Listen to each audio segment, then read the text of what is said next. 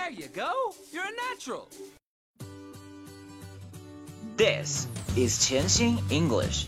It is easy to learn English in 潜心。让我们每天一起前行。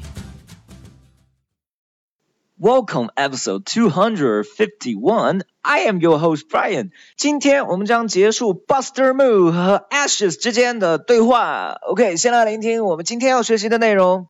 There you go. You're a natural. There you go. You're a natural.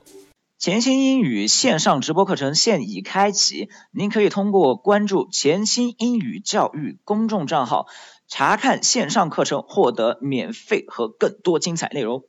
张开嘴巴，跟我一起来练习。Three, two, one, let's go.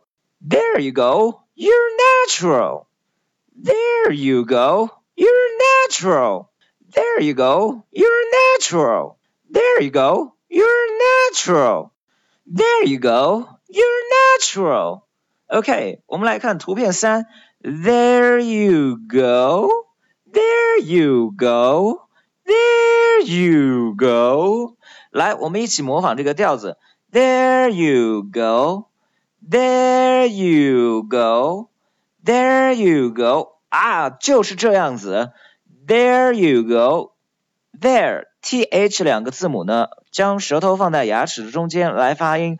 There you go。图片四，You're natural。You're natural。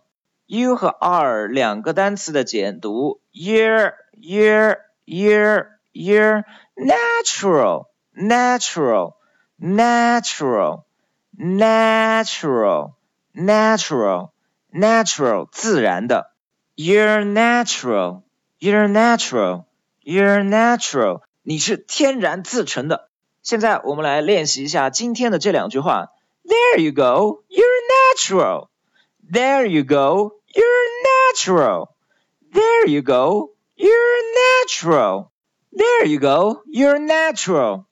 There you go, you're natural. So much for today and see you around. 如果您觉得潜心英语对您有帮助， 请将他的微信号分享给其他朋友，这是您对我们最好的鼓励。谢谢。